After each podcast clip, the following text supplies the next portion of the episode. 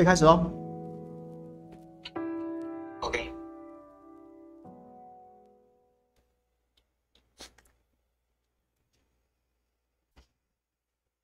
欢迎大家在欢乐的礼拜五傍晚加入我们下班不远的行列。我是主持人朱卡佳。这个不好意思啊，今天又晚了六分钟开始啊。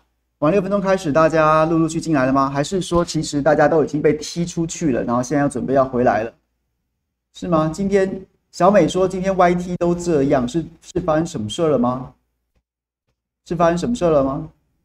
看一下大家聊天留言什么，然后有没有觉得我们今天的光线跟场景都有不一样的？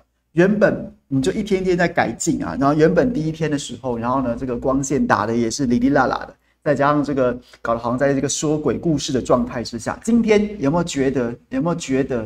有没有觉得开始变得比较比较漂亮了？比较漂亮了一点，是吗？我们还在持续改进当中。好了，无论如何，这个我是不是该等大家被踢出去之后再回来呢？是不是该等大家被踢出去再回来呢？大家喜欢这个拍摄的角度吗？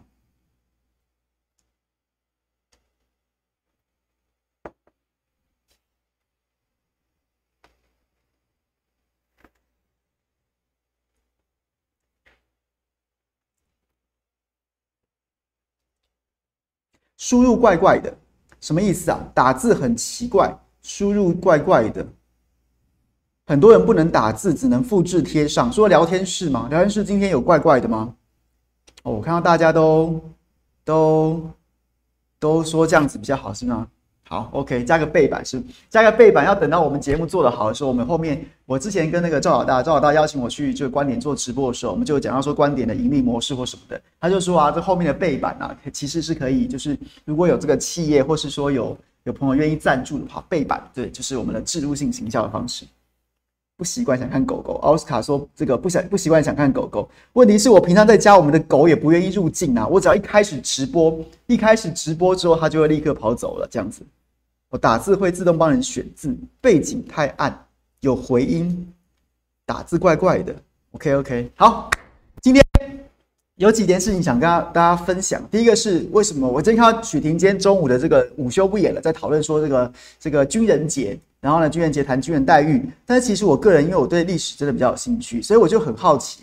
我今天啦，其实说今天军人节嘛，我昨天晚上就在开始在想这件事儿，就是呢，我可不可以从任何一位民进党的政治人物的的这个关于军人节贴文，他们一定会贴的，超民进党，然后从蔡总统以降非常喜欢蹭军人呐、那我就很好奇说，他们今天一定会贴，但是会不会有哪一位，会不会有哪一位的这个政治人物会写会写出军人节的由来？就中华民国的军人节在九月三号，会不会有人会写出它的由来？结果结果果不其然，没有令我失望啊！没有任何一个民进党绿营的政治人物会愿意谈一谈九三军人节，就是他们的史观都是断代史啊！军人节还是要过的，国庆日还是要过的，但是呢，它就像是失根的浮萍一样。忽然，嘣的平地一声雷，冒出一个十月十号国庆日，又是一个砰平地一声雷，冒出一个九月三号军人节，然后呢，八一四空军节，这些事情的来龙去脉都被切断了，都被切断了，你找不到它的根在哪里，你找不到它的由来在哪里，他们不提，不提了，因为对现在民进党政府来说，他似乎似乎希望重新塑造的一种史观，就是中华民国台湾七十年历史。你要说他国不国嘛？当然，这个最近邻国说也是引起引起很多的讨论，轩然大波。不过在此之前，但现在这个邻国说啊，到现在还有一些争议。在政治上，我还看到很多同业、很多评论在讨论说，那个呢，究竟是蔡总统刻意的在进行这个两国论的一个重新的定义、重新的论述，又或者是单纯的说这种文件啊、讲稿的用字遣词不精确？目前这两种说法都有都有出现。好，总之，总之呢。一直来，一直以来，这种七十年中华民国台湾这样子的论述概念，都非常的，就是很多朋友心中想的是这样，没错。可是呢，有多少人愿意去思考说，他他不会凭空冒出来这些节日，它的纪念价值、它的意义来源，其实都要连接到那个还在中国大陆上面执政的中华民国那个国民党政府。但是现在怎么办呢？你提也不是，不提难道不纪念吗？就会变得非常的荒谬啊！变得非常荒谬啊！所以等一下想跟大家聊聊这个军人节。然后呢，另外另外，其实今天我觉得一个非常重大的讯息，一个非常重大的新闻。当然，我们还要观察一下后后续的发展是如何啦。但是今天之所以我稍微晚了五六分钟，除了今天也是在办公室直播忙了忙了这个比较晚之外，另外其实我刚刚一直不断的在打探消息。也就是我相信很多朋友都已经，我刚看到聊天室里面已经也有朋友在讨论了。也就是，也就是今天桃园惊传呐，有位机师，三位机师其实都已经完整的接种过疫苗之后，还是遭到这个突破性感染。突破性感染，那同在学这个桃园某个学校，全班立即立即停课筛检，同时两千八百人，全校两千八百人，连带家属可能都要进行隔离呀、这个简直就是当年当初不是当年当初啦，前一阵子还记得吗？在这个在这个 Delta 病毒在屏东爆发的时候，那时候其实南南部确实人心惶惶。我们的高雄市委书记陈其迈把整栋大楼都封了，跟住户讲说：“哎，我们是下来进行一个筛检。”很多住户不疑有他，连行李都没带，就下楼筛检。筛完之后，直接全全全住户全栋住户载上这个这个巴士，就再去集中隔离啊，再去集中检疫啊。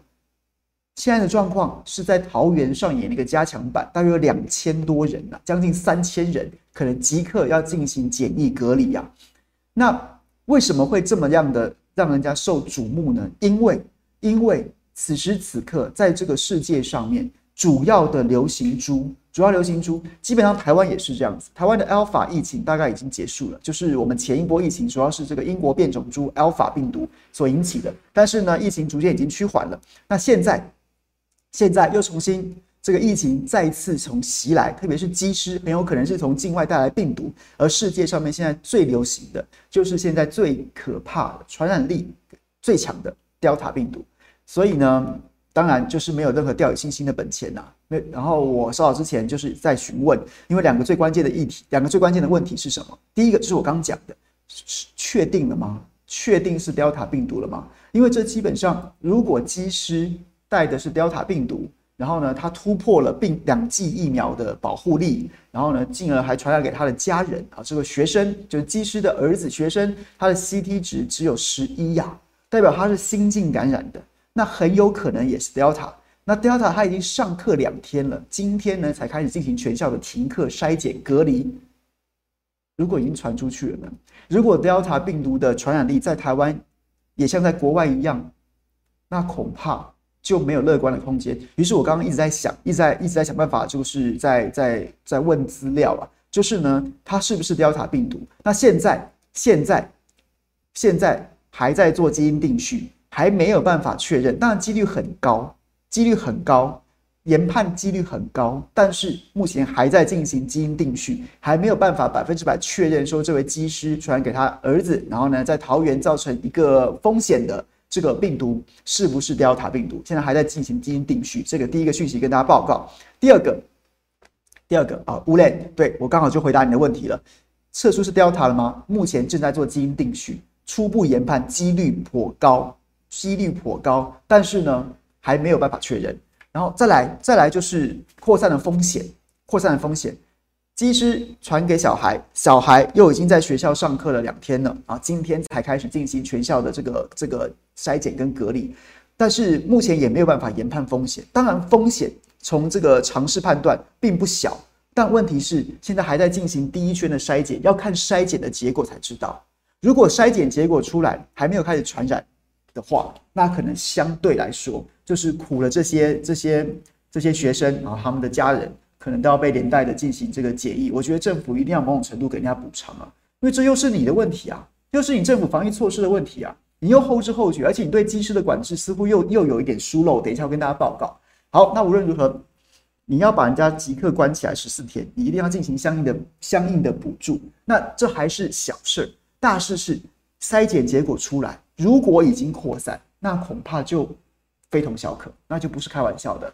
所以此时此刻，大家都不能掉以轻心呐。最悲观、最悲观的想法就是，我们好不容易、好不容易盼到了微解封，盼到了微降级，可能、可能、可能，Delta 病毒攻破我们社区防线的时间，远比我们想象的要快。我还记得我昨天在直播的时候，还在跟大家讨论说，就是我不能理解指挥中心的逻辑，现在似乎开始又把屁股翘上天了，然后对 BNT 这个这个啊够了，这个是太多了点，就开始屁股翘上天了。五月份的时候，那疫情最严重的时候，六月份的时候疫情最严重的时候，那时候你就不敢讲这种话。现在开始好像疫情和缓了，又开始讲那些讲那些就是就是让人家觉得你在讲什么的那种话。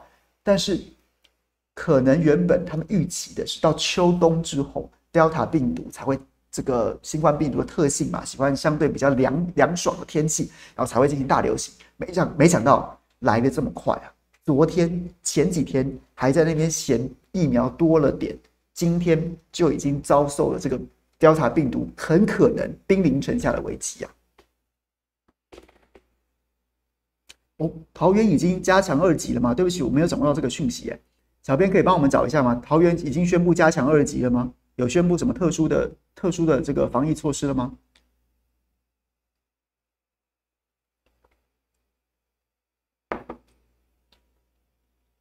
好，简单讲，军人节啊，军人节，军人节就不得不从就不得不从这张照片开始说起啊。这张照片当然是一个，当然是个传世经典呐、啊，传世经典。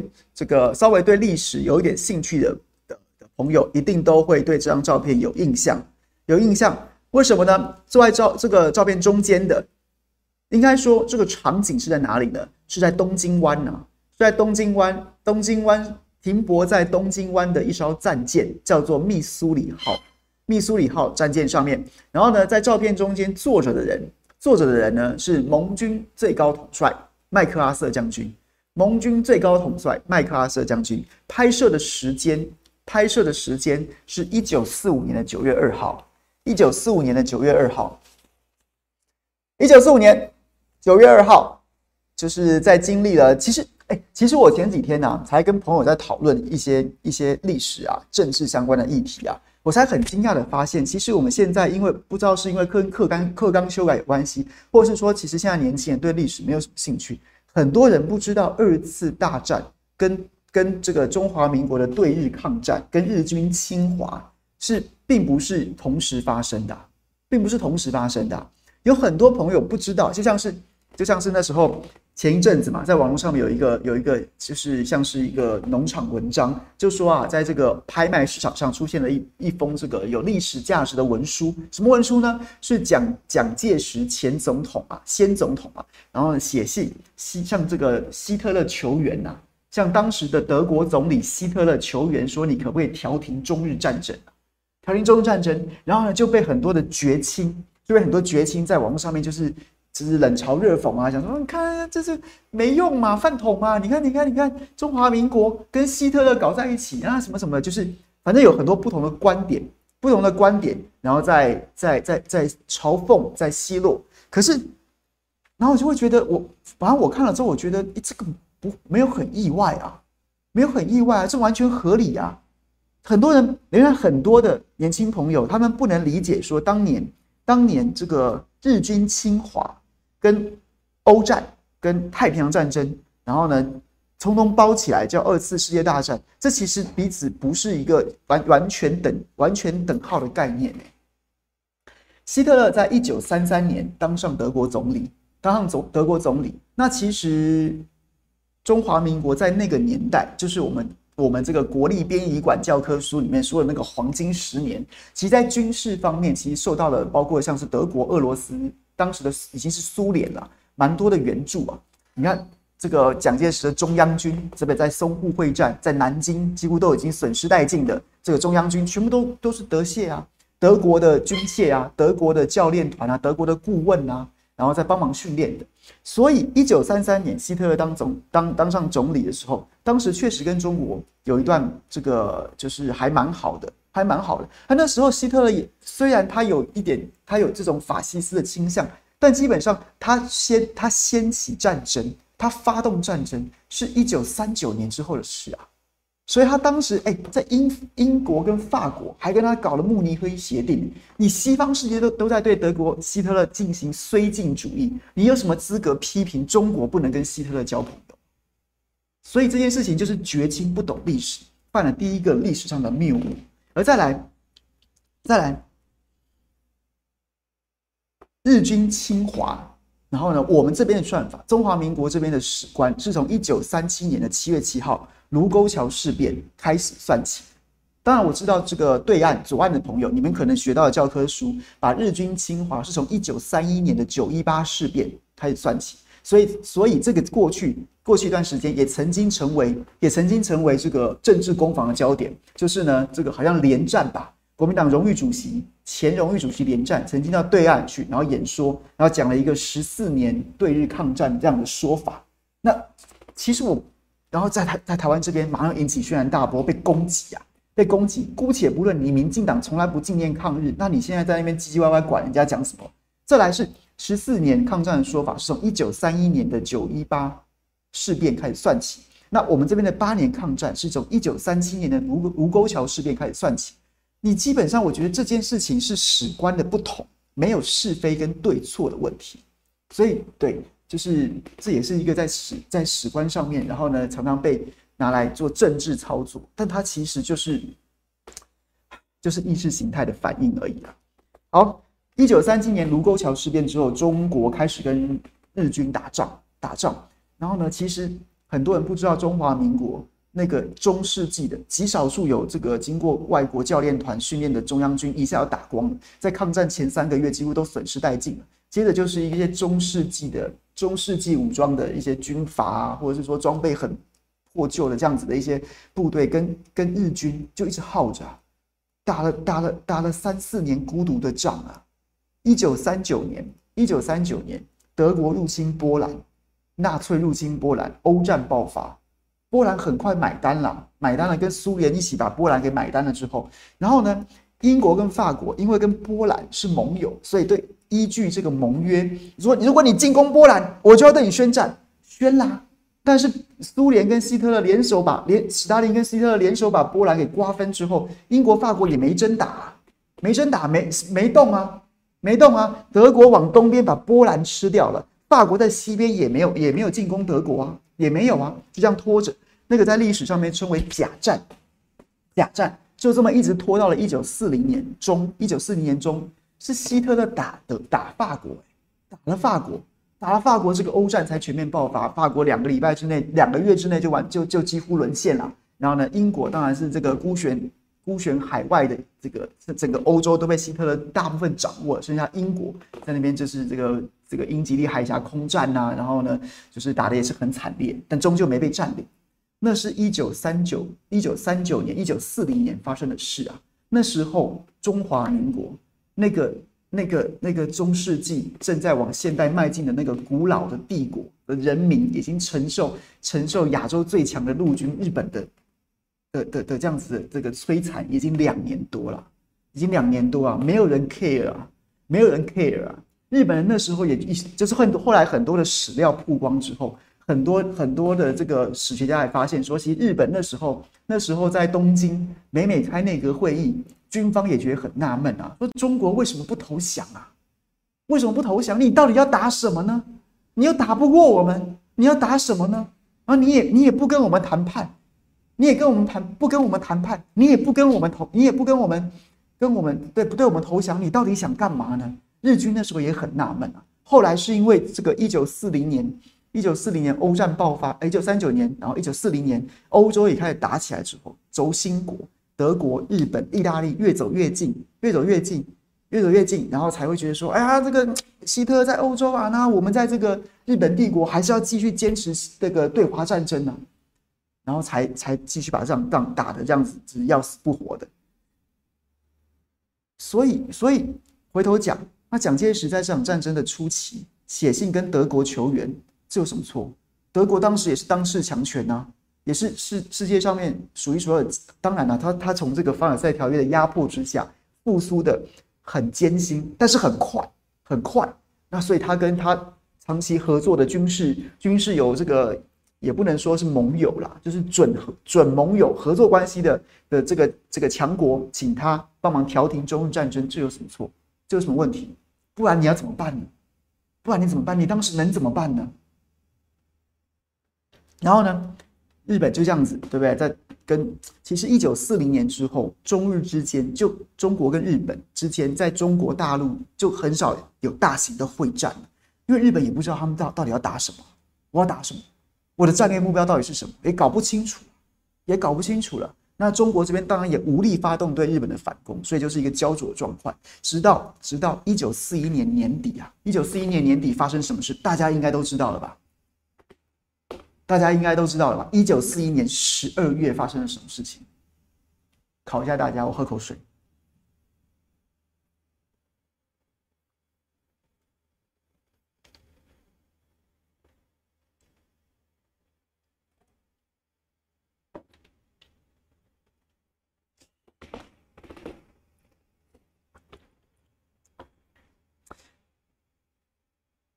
没错，一九四一年十二月就是珍珠港事件，珍珠港事件，然后呢，这才这才美国参战，美国参战，不管在欧洲，然后呢是全面的参战，然后在太平洋战，太平洋也是全面的参战，这才改变了战争的形式啊。然后在在在将近三年多的时间之后，三年多，三年多，应该是一九四一年的十二月，一九四一年的十二月爆发了太平洋战争。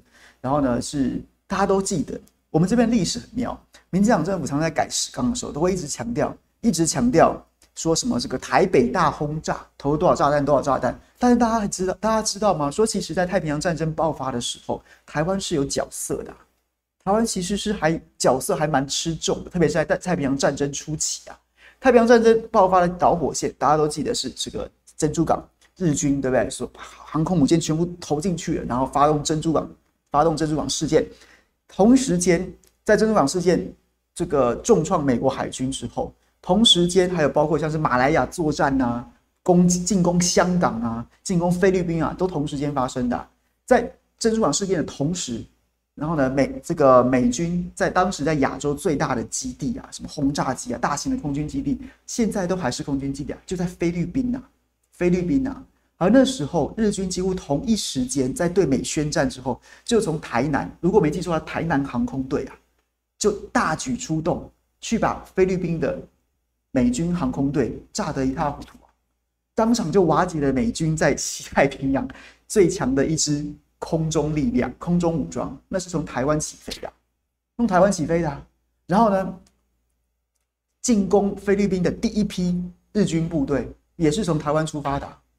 你从台湾出发的，啊，当时这这这这一批这一批对不对？先声夺人，把人家空军都瓦，把人家当时的没有没有空军呐，陆军航空队都瓦解了。然后呢，接着就从台湾派兵去登陆菲律宾，接着一路势如破竹，因为没有准备，没有准备，然后麦克阿瑟就走了，从麦从这个从这个菲律宾打了，坚持了大概几个月吧，到一九四二年的时候，他就他就跑了，没办法，打不下去了。打不下去了，后来被留在菲律宾的这些这些英英这个这些这些美军都很惨啊！这个巴丹死亡行军，大家有兴趣的话可以去可以去这个去 Google 这样的关键词，那我就不再赘述。就对，一九四一年开始珍珠港事变之后，花了三年多的时间，美国战争机器全开，当然不是日本这个罪儿小岛小岛可以掌可以抵挡得住的。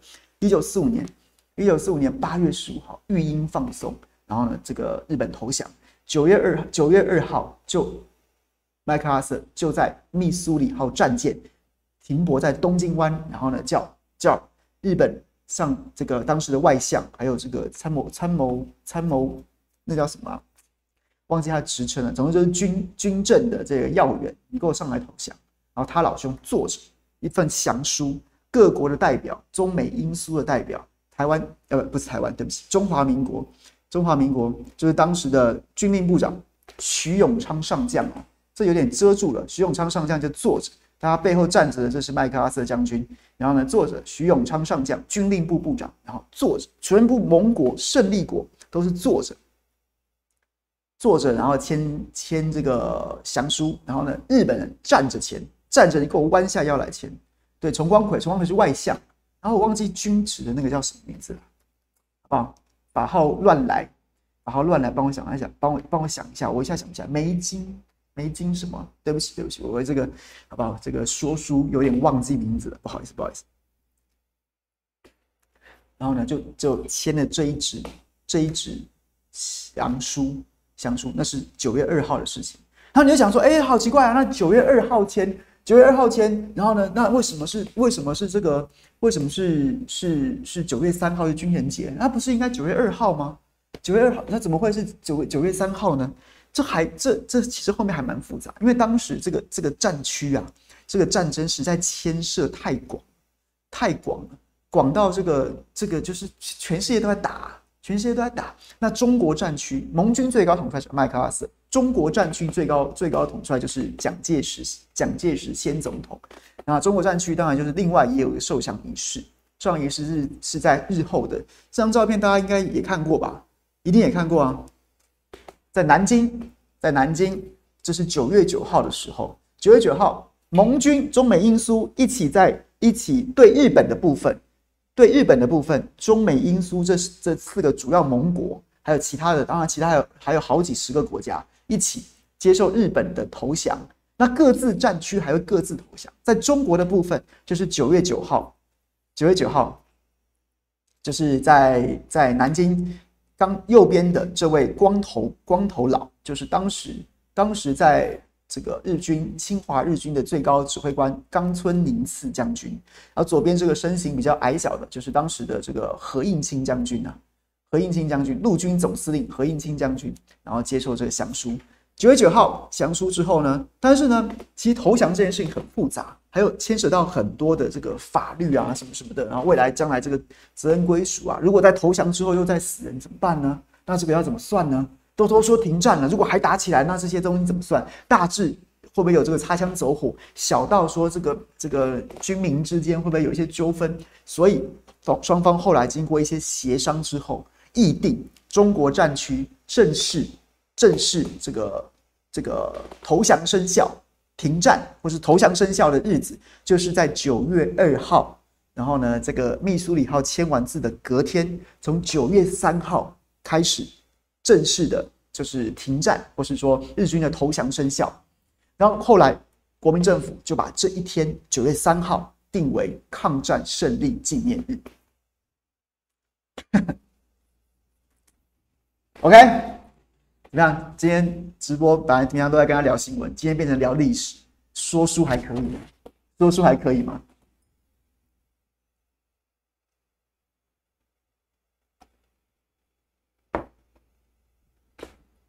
所以就是对，这日子是日后回来定的。九月二号，盟军一起接受日军的投降，日本的投降。然后呢，各自战区，中国战区是在九月九号正式受降。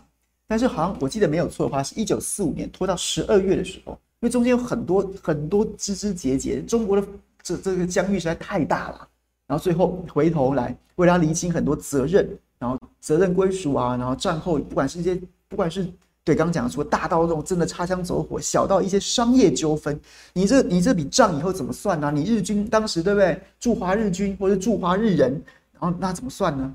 就往前议定九月三号。正式生效，就是之前之前交战之后，就是已经生效了，这样状况。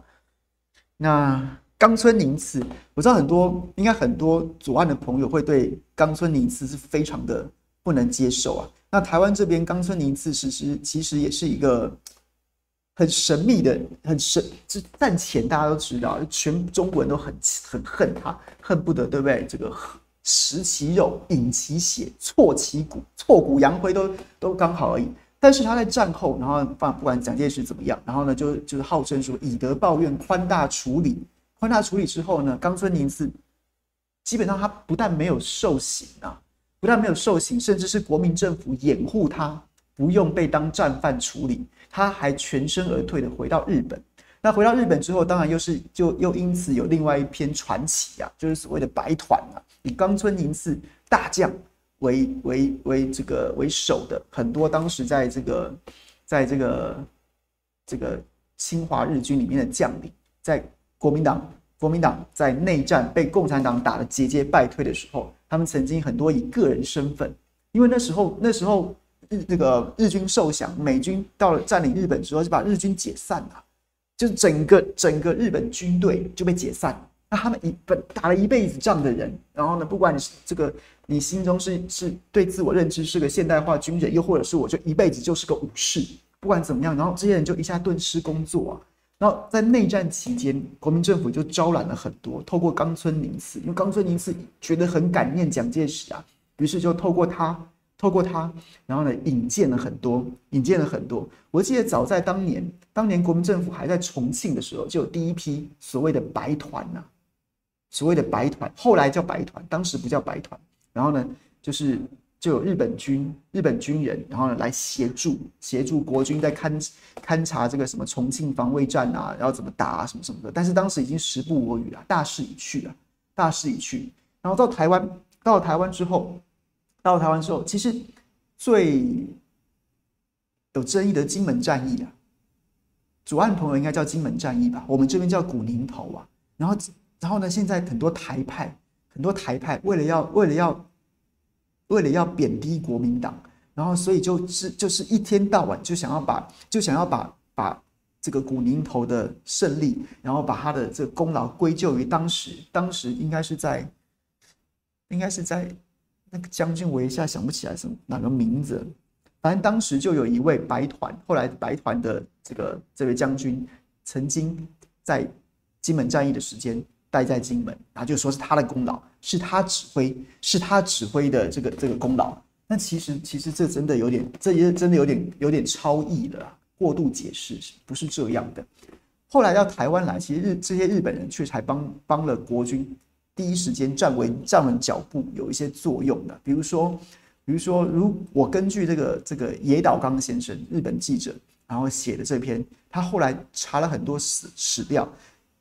一个很具体的贡献，就是当时就是就是一个中世纪的国家，然后呢，对，就是越级打怪，也不是越级打怪，是是这个超等级的怪。当时日本在它在亚洲算是一个，就是跟大家不同等级的实力来进攻中国。经过了这个漫长的抗战，然后马上打内战，这是一个百废待举的国家。然后在台湾，这个包括像是军事动员、总动员的体制，那是跟日本人学的。那个根据野岛刚先生的书籍记载，台湾这个国军国民党刚到台湾之后，就赶急于想要建立，说如果马上又要马上如果共军又要渡海，那怎么办？那个总动员的体制，包括人力呀、啊，包括了这个这个役男的掌握啊，包括资源的配置啊，那个总动员体制，就是白团曾经有协助建立啊，是一个很很大的贡献，这样子。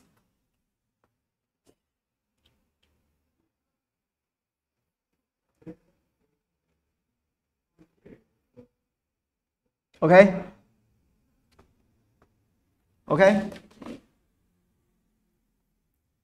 今天这都在，今天都在都在都在都在讲历史哎，讲历史哎。总之就是这样子，所以呢，你现在的政治人物就这样子啊，他他他现在的政治意识形态就是要台日友好。你怎么能把再把再把什么什么日军低头投降，然后呢，怎么样怎么样再拿出来讲？然后现在的现在的的主旋律主旋律就是中华民国台湾七十年呐。那你你这个一九四五年一九四五年九月二号九月三号发生的事儿，那那已经超过七十年的赏味期限了，已经超过赏味期限了。那是那是上个世纪的事哦，对，真的是上个世纪的事。那是那是格式，已好像已经对吧？就是就是就是已经上辈子的事一样，怎么能再提呢？所以你就会发现一个荒谬的事情，荒谬的事情。讲到美制装，哎，我看到朋友这个 FZC 美制装备日本军师，其实白团开始出现在国民党军队里面，大概大概其实基本上已经是一九四四八四九年以后，那时候国民党大势已去，然后然后呢，就是美国美国人原本是抛弃台湾了，抛弃国民党政府了。然后呢，所以蒋介石只好找日本人帮忙，没办法，人家真的比你会打仗啊，那你能怎么办？那找找白团帮忙。后来因为韩战爆发，美军又重新回来台湾的时候，其实日本人就被美美国人逐渐赶走了。为什么白团这个历史后来变得这么这么这么这么隐晦，这么低调？也是因为后来就是国民党全面跟美国合作，就中美共同防御啊。然后，所以过去本来是是什么很多白团建立起来的体制，就变得晦涩啊，不好说出口。然后呢，逐渐就被就淡出了。然后后来的人也不太提这件事情，有一些历史跟政治的因素在里面。所以你要说是日本军师美制装备，其实两件事情好像没有搭，也不算搭在一起。在内战尾声才出现所谓日本军师，然后呢，后来后来在台湾初期，然后呢，就是韩战爆发之后，美国人又回来了，就是刚好这段空窗期，这白团起了蛮大的贡献，差不多是这样。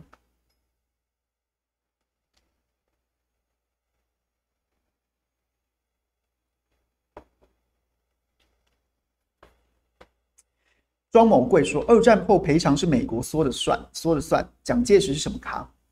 讲到这个，其实我还蛮推荐 Netflix，我不知道它怎么下架。Netflix 上面有一部纪录片，它其实是类戏剧，类戏剧，然后叫《东京大审判》。东京大审判，然后呢，它其实就是还蛮艰涩，因为里面有非常多关于正义啊、逻辑啊、法律的思辨。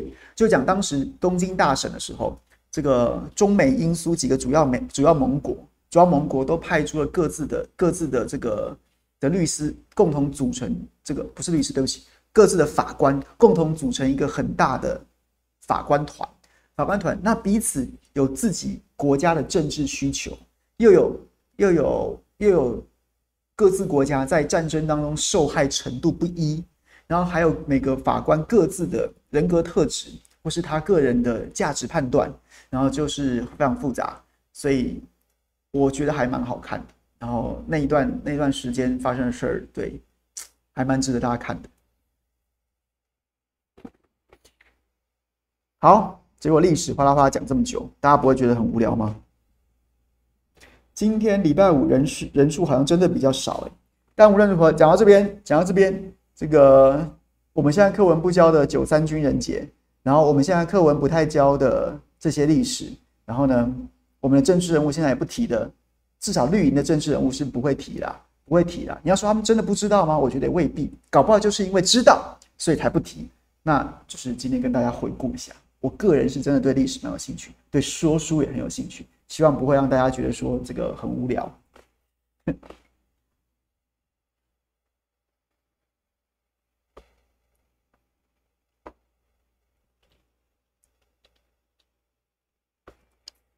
对，马上就能把它查出来了。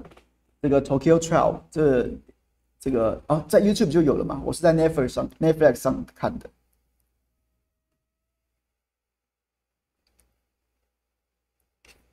好，然后呢，我来讲今天最严重的新闻，当然是这个啦，就是跟大家简报一下。上学两天了，桃园机师儿子确诊，两千八百师生师生经筛检停课十四天。桃园某机师传出新冠肺炎确诊，他的儿子就读桃园某高职。校方今天凌晨接到消息，紧急通知该班所有学生停课，不必到学校。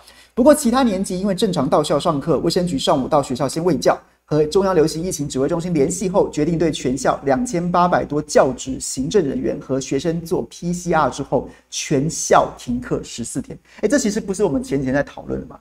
就是中央发布的指引被各县市都不当一回事啊。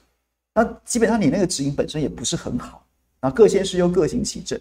那基本上这件事情从严，我个人是，我某种程度是赞成的。只是我觉得那些造成很多家长、很多学生突如其来的这个这个你要隔离检疫或什么的，那如果造成人家经济损失，我觉得指挥中心或是或是政府应该要负起责任来进行一些补偿。这不是人家的错啊，这不是错，这不是民众的错啊。指挥中心先前公布一名机师为突破性感染的案例啊。接种两剂疫苗仍感染 Delta 病毒，昨晚再传出两名机师突破性感染。漏夜清查，今天凌晨确定一名机师已传染目前读高职的孩子，而且这个孩子已经到校上课两天了。市府和校校方担心传染扩大，今天紧急开会决定 PCR 筛检后，学校立即全面停课十四天。我觉得这个新闻当中，现在这么做，我基本上不反对。我强调的只是，你突然造成很多民众。如果有什么经济损失或者什么样的话，你应该要尽量的去做补偿啊，因为毕竟这这这个这个民众没有错啊，他是天外飞来病毒，这没有错啊。但是我觉得该被该被大家关注的是什么？该被关注的是什么？你这个今天要就责或是说要检讨的话，要检讨的话，哎，又来了耶，又来了耶！各位看一下，这是七月一号。七月一号，中央流行疫情指挥中心公布的国际航空机组员返台检疫措施，返台检疫措施。然后你想说啊，打过两剂疫苗之后啊，打过两剂疫苗之后感染，那谁知道嘛？谁知道嘛？还是会感染啊？当然，某种程度来说，这句话说的，这句话说的是对的，没错，是对的，没错。可是今天发生这件事情的时候，很多朋友才吓一跳啊，才吓一跳。各位看一下这个，你是长城航航班的机组员呐、机组员中间这一行，长程航班入境旅游疫情第三级的地区啊，长程航班呐、啊，如果你完整接种两剂疫苗，打两周且抗体检测阳性，每三个月要监测一次。总之就是，如果你打完两剂疫苗，然后呢，你产生抗体了，你验过一次，啊，你有抗体了，它它它的防疫防疫标准是什么？它的防疫标准是什么？它的防疫标准是采七天自主健康管理啊，采七天自主健康管理，就是说，我们今天这个医这个机师，他所谓打过两剂疫苗之后，仍然突破性感染，传染给他的儿子，那你会说，打过两剂疫苗之后，那那那怎么样呢？那对现在国际上有这么多突破性感染的、那就是看你从什么视角去看这件事情。你要你要用要用一种从宽的视角，就会说国际上有这么多突破性感染，那你能怪他吗？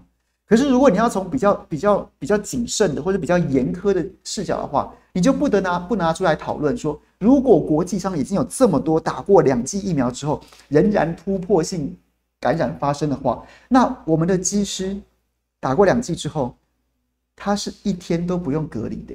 他直接七天自主健康管理耶，各位有听懂吗？再看一次，再看一次，中间这一行，中间这一行，完整接种两剂疫苗，打两周且抗体检测阳性，然后括号每三个月检测一次。他的防疫措施是什么？是采七天自主健康管理，就是他一天都不用隔离呀。有看到吗？上一行，上一行，上一行，接种一剂疫苗。的话，你起码还要有五天的居家检疫，加九天的加强版自主健康管理。但如果你接种两剂之后，你一天检疫，你一天隔离都不必，你直接只要七天自主健康管理啊。所以我在跟大家讲说，其实我我没有觉我没有觉得有绝对的对错，因为这件事情大家都都都不希望它发生，而且它发生的几率其实其实正在上升中，但其实终究还是还是还是比较。如果我们对打完两剂疫苗之后，我们都不能够给不能够相信的话，那那谁还要打疫苗呢？有什么意义呢？对，所以我赞成应该要有松严之间，其实要有一些一些落差。可是真的就是从什么视角，它也是一个正义思辨逻辑的问题了。你觉得突破性感染很多，所以呢，染疫不能怪机师，传染给家人不能怪机师，这样的说法我觉得没错。但是反过来说。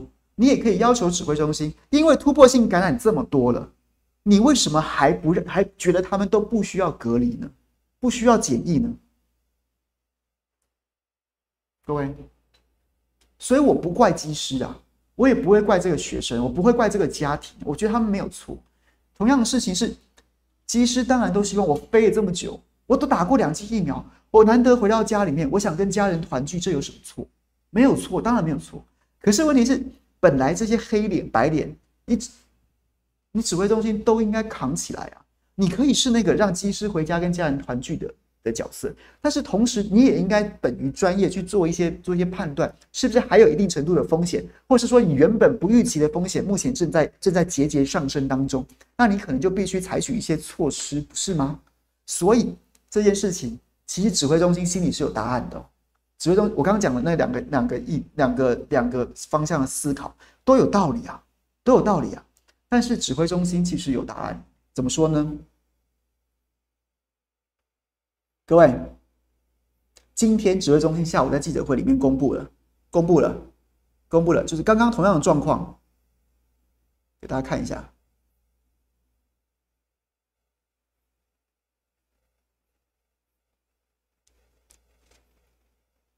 有看到上半格、上半格、上半格这个第二点，完整接种疫苗，就我刚刚讲给大家看的那个完整接种疫苗打两周，然后抗体检测良性的这样子的的机师，接种两剂疫苗满两周加抗体阳性，结果现在今天开始啊，今天出了出了出了这个这个突破性感染传染家人，造成桃园大警报的这个危机之后，又改五加九了，五天居检，五天居家检疫加九天自主健康管理啊。在今天之前打过两剂疫苗满两周且抗体检测是阳性的，就一天都不需要隔离啊，他只要七天自主健康管理就好了。今天出了这个包之后啊，我也不要讲包，我不要那么严苛啊。出了这个这个这个突破性感染，然后传染家人的案例之后，即日起又改成五加九啊，又改成五加九了。所以我刚刚跟大家讲，我们一般民众在思考这件事情的时候，他可能有两种，看你从什么视角，怎么解释都对。但其实指挥中心心里面是有答案的，这件事情对跟机师的检疫有关啊。不然你不用现在这边加严啊，不然你现在不用从那个零加七变成五加九啊。那所以，我刚刚看到聊天室里面有朋友在讲，有他讲说我们的指引又落后了。是啊，是又落后了，是又落后了，是又落后了。你你对上升的风险你没有注意到啊？你没有注意到那个突破性感染的可能性节节上升，然后一旦进来，然后这个社这个世界上面其实 Alpha 的 Alpha。就我们前一波疫情，主要导致我们前一波疫情的 Alpha 英国变种株的疫情基本上告一段落。现在只要一旦突破国境，就是 Delta，就是 Delta。你准备好了吗？准备好了吗？你不要讲疫苗啊，你连你连你连防疫的指引，连守国门这一这件这件事情，你又再次的出包了。守国门呐、啊！社区感染，你已经，你前一波疫情已经证明你对于防守社区，一旦病毒攻破国门，你是毫无防备，你是拙于应付的。那现在这波疫情好不容易趋缓，然后你再回头去，再回头去，你至少把国门堵住吧。那里面这个对不对？里面的疫情看起来趋缓，那你国门要守好，你国门又再次没守好了。所以这件事情真的是，哦，我都不想骂了，我觉得好悲哀呀、啊，很悲哀，很无奈啊。我是不想骂。好了，讲完了。今天跟大家分享讲完了，看一下聊天室里面朋友们都有什么意见吧。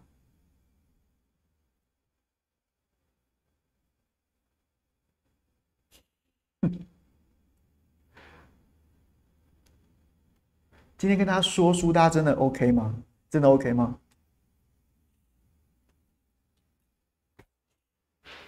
抓会试试抖内功能，谢谢你，非常感谢。Cash 说没办法，蔡英文家族就是给日本人修飞机的。苏贞昌的爷爷苏云英，日本殖民时期是屏东阿阿侯厅参事兼区长，日军提供情报的。台湾现在主政的都是都是这群人的后代，跪舔日本太正常了。七呃叶叶七屈令七令，我就想问那些拿着二二八审判国民党的人，有没有用同样标准看日本人？韩国人谴责日本人这么用力，台湾舔日很丢脸。哎，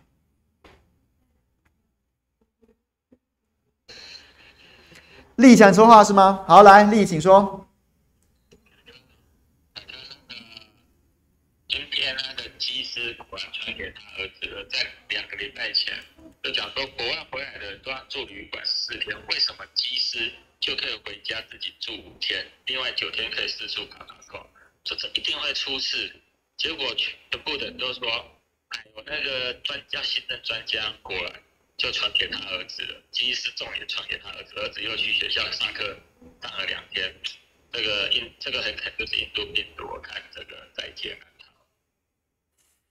了。先不要这么悲观，好不好？就是确实，我今天一开始的时候破题就跟大家讲了两个状况。第一个状况是我今天就特别还去请教了我这个公卫界的好朋友，然后呢，特别请他们提有没有最新的资讯，想要跟大家 update 一下。两个两个关键，两个关键都不容乐观。但此时此刻，第一个基因定序还在做，是不是 Delta 病毒？现在还在等待基因定序，不会演，几率很高，但是终究还没有百分之百确认。然后第二个，第二个这个。第二个就是说，有没有扩散风险？扩散风险也不低，但是就是要等到第一圈的这个这个学生学校的 PCR 检测出来之后，才有办法进一步的厘清啊。这个要跟大家报告。好，还有朋友要说话吗？对，今天没有带中共同路人喇叭，哎，今天没有带中共同路喇叭，所以我就用手机扩音，扩音应该还还是听得见吧？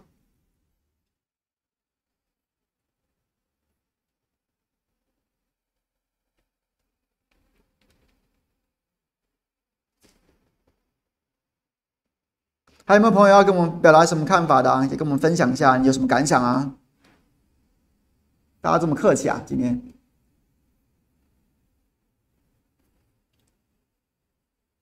秀鹏谢谢你。我中气足。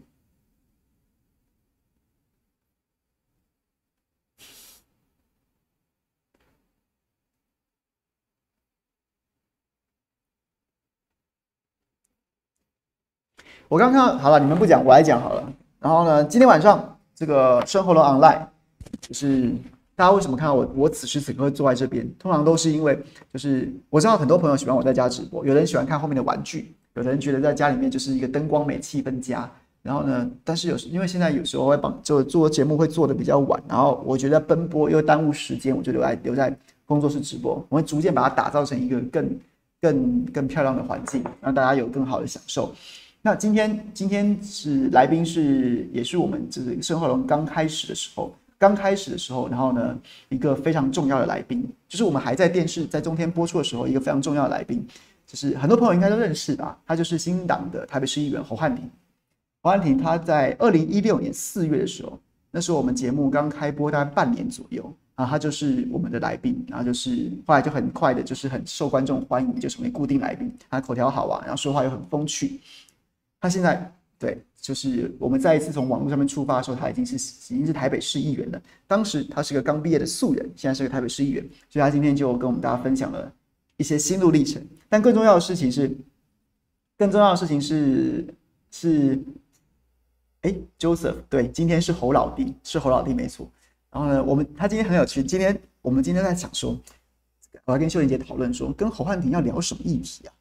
如果我们聊一些，我们都聊一些那些那些就是台湾政坛的那些那些时事新闻的话，那我们也我们的资源也比不上，也比不上 TVBS 啊，也比不上中天啊，也比不上这些新闻媒体。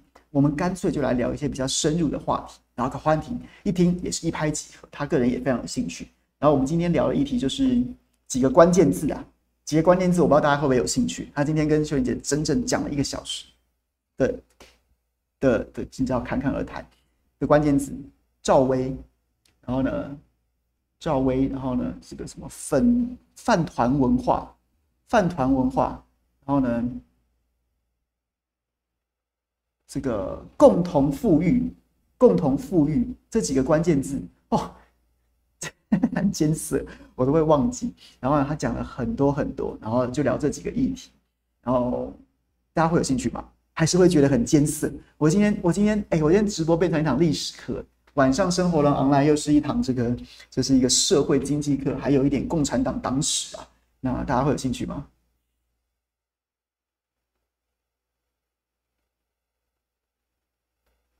哦，饭圈啊，不是饭团，我讲的饭团，饭圈，饭圈，对，饭圈，饭圈文化，饭圈文化，不是饭团文化，我的。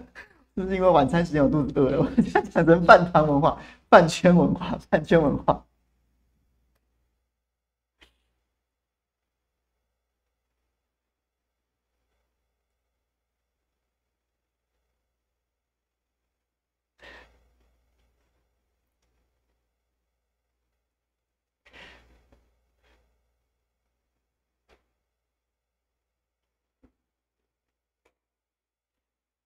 饭圈，饭圈文化啊，饭圈文化。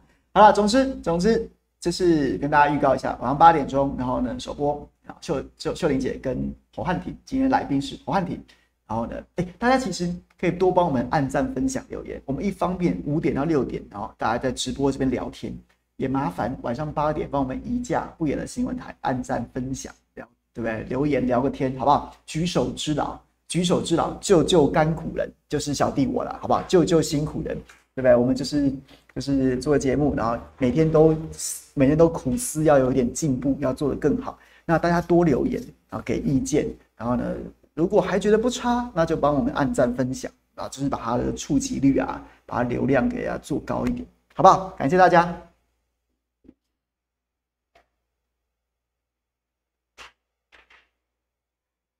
感谢大家。那大家都没有要发言，那我们就谢谢大家了。我们要关门了哦。有朋友举手是不是？Senu 来，你说，你说，你说。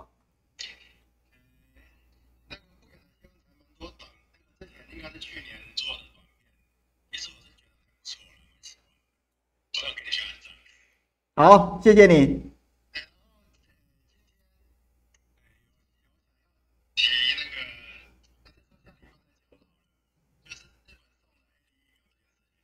哦，今天又有，对不对？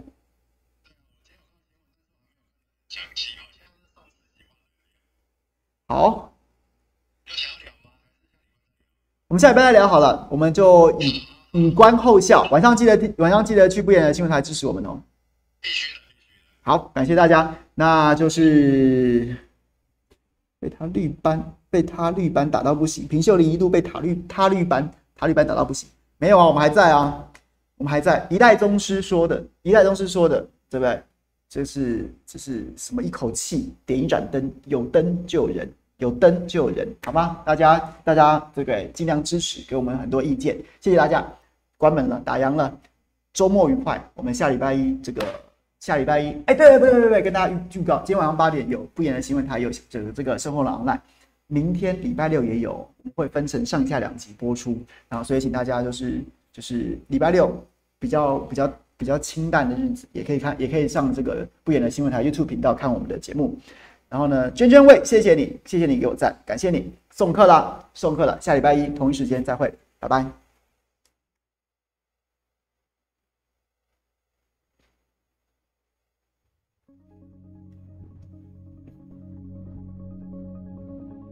卡 pose 朋友，谢谢喽，那下礼拜一再会了，拜拜。